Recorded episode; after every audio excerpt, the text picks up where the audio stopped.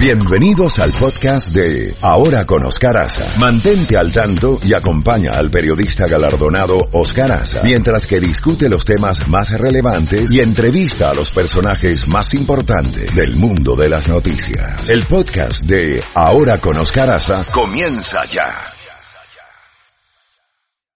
Z92. En Ahora con Oscar Aza. Contacto directo con Jacobo Goldstein. Jacobo, buenos días, muy buenos días. Eh, evidentemente que son muchas las noticias. ¿Por dónde quieres empezar? ¿Por Washington? ¿Por Hanoi? ¿Por Alaska? ¿Por Venezuela? Te voy a sorprender. ¿Qué tal si empezamos por el estado de Washington, en la costa del Pacífico? Un lugar donde podrían llover misiles de Corea del Norte si es que las cosas se complican. Y tiene, Corea del Norte tiene misiles capaces de llegar no solo al estado de Washington, la zona del Pacífico, sino que a Washington, en la capital federal de los Estados Unidos. Ojalá que nunca lleguemos a eso. Pero la razón por qué te menciono es que acaba de salir la noticia que el gobernador de Washington, que lo conocen en Washington, allá en el Pacífico, se llama Jay Ainsley, él también se lanza tras la nominación presidencial demócrata. Yo no sé, Oscar, si va a haber un recinto en este país donde puedan caber todos los candidatos demócratas. Es increíble. Con él creo que ya van 11 que han declarado públicamente. Tenemos a Paul, eh, tenemos a Joe Biden que dice que ya su familia le dio el visto bueno, pero que él todavía tiene que meditar. Creo que me recuerda mucho a Hamlet, el gran personaje de William Shakespeare, ¿no? Que se pasaba meditando. El, el, príncipe danés. El príncipe danés.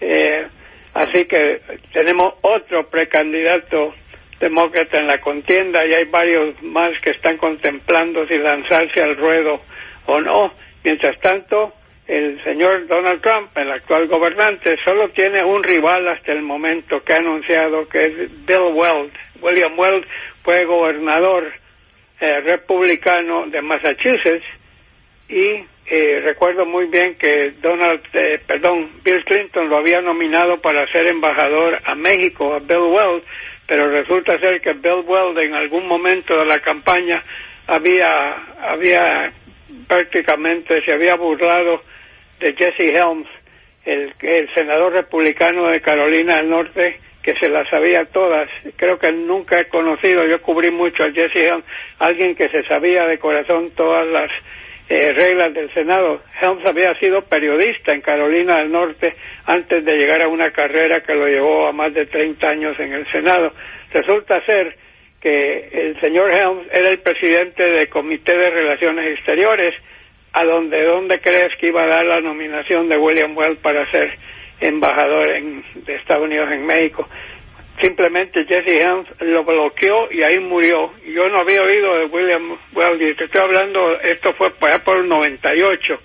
Así que Oscar, 21 años después reaparece William Weld diciendo que él le va a pelear la nominación a Donald Trump. Jacobo, hay una noticia eh, sobre el clearance, eh, la, el, filtrar los niveles de seguridad en, de funcionarios federales. En el caso eh, que estamos hablando es el de el yerno del presidente Jared Kushner que recibió el clearance para trabajar en la Casa Blanca y para recibir información confidencial eh, por, por niveles, parece que fue al nivel máximo que eh, el presidente negó que él tuvo que ver con eso, pero ahora aparece eh, informaciones de que el presidente fue que gestionó para que le dieran el clearance a su yerno.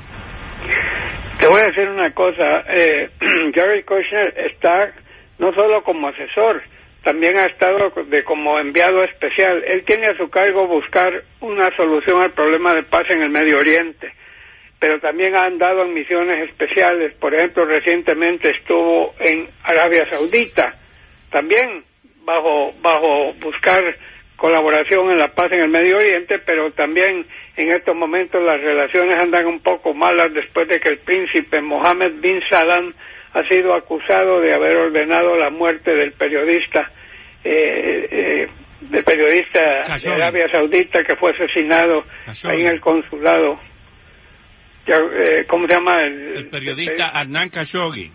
Khashoggi, correcto. Así que ese tema seguramente lo, lo abordaron. O sea, ya anda en un montón de misiones del presidente. Él ha estado presente en toda una serie de reuniones con medio mundo.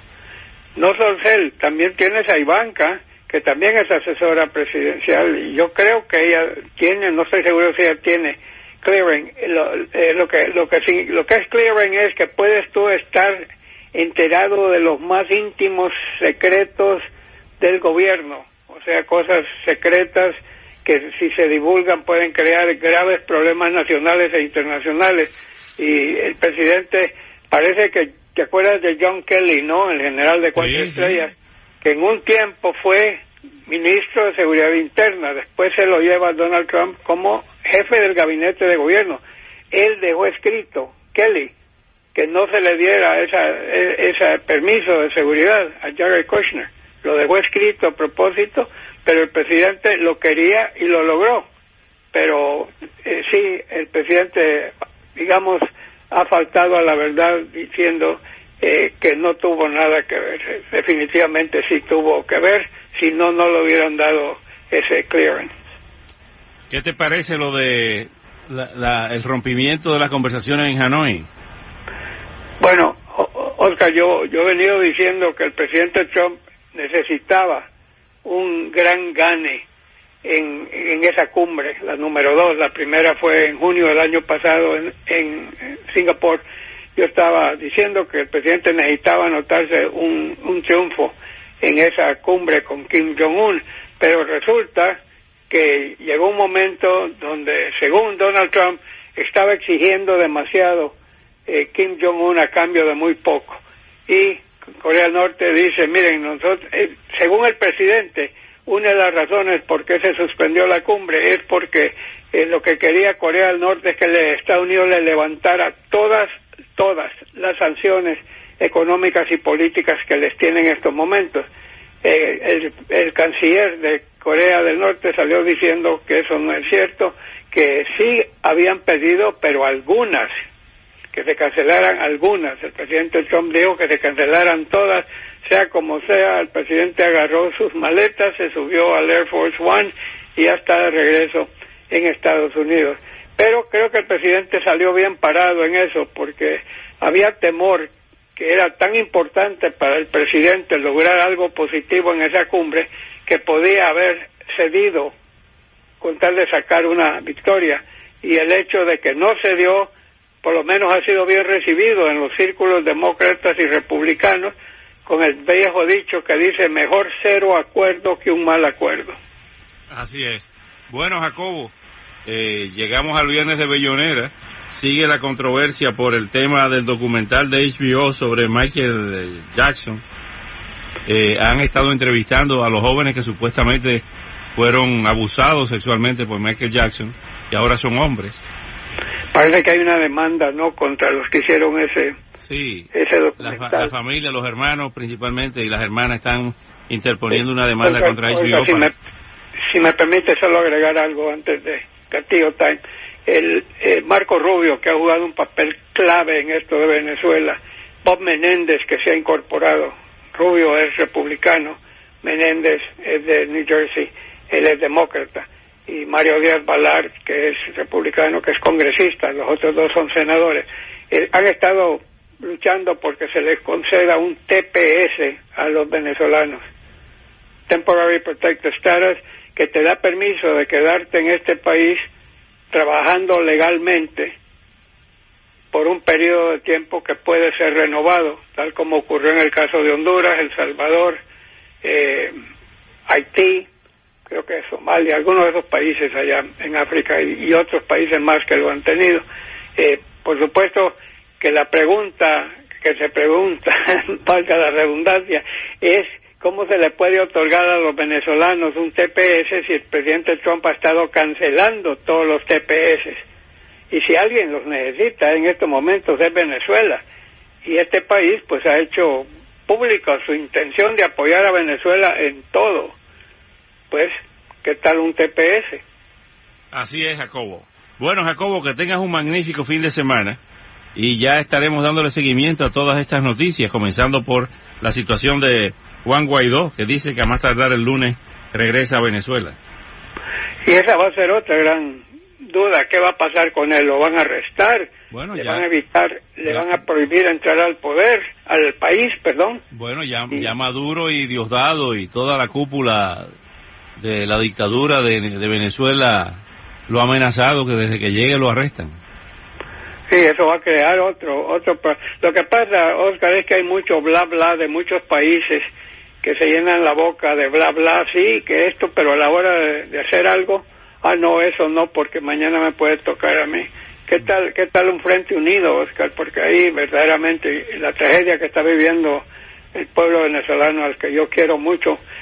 Cuando yo fui a la Universidad de Virginia, mis grandes amigos eran todos venezolanos. Así es. Así que, sea como sea, ojalá salga algo, algo positivo, pero ese, ese tema no va a desaparecer del mapa, Así ese es. tema de Venezuela. A propósito del mapa, cuídese el mapa genético. Gracias, señor, el lo lunes. mismo le doy a usted. Chefi, abrazo, Luis, abrazo, infatigable, a Yanes, dos abrazos y a Don Oscar Azas, tres. Ahí está Feliz fin de semana a dos todos nuestros oyentes. Es un privilegiado aquí, le da a Jacobo dos abrazos. Al único que le da dos abrazos es a usted. Bueno, hasta el lunes, Jacobo. Gracias. Bueno, llegó a la billonera Charles Aznavour.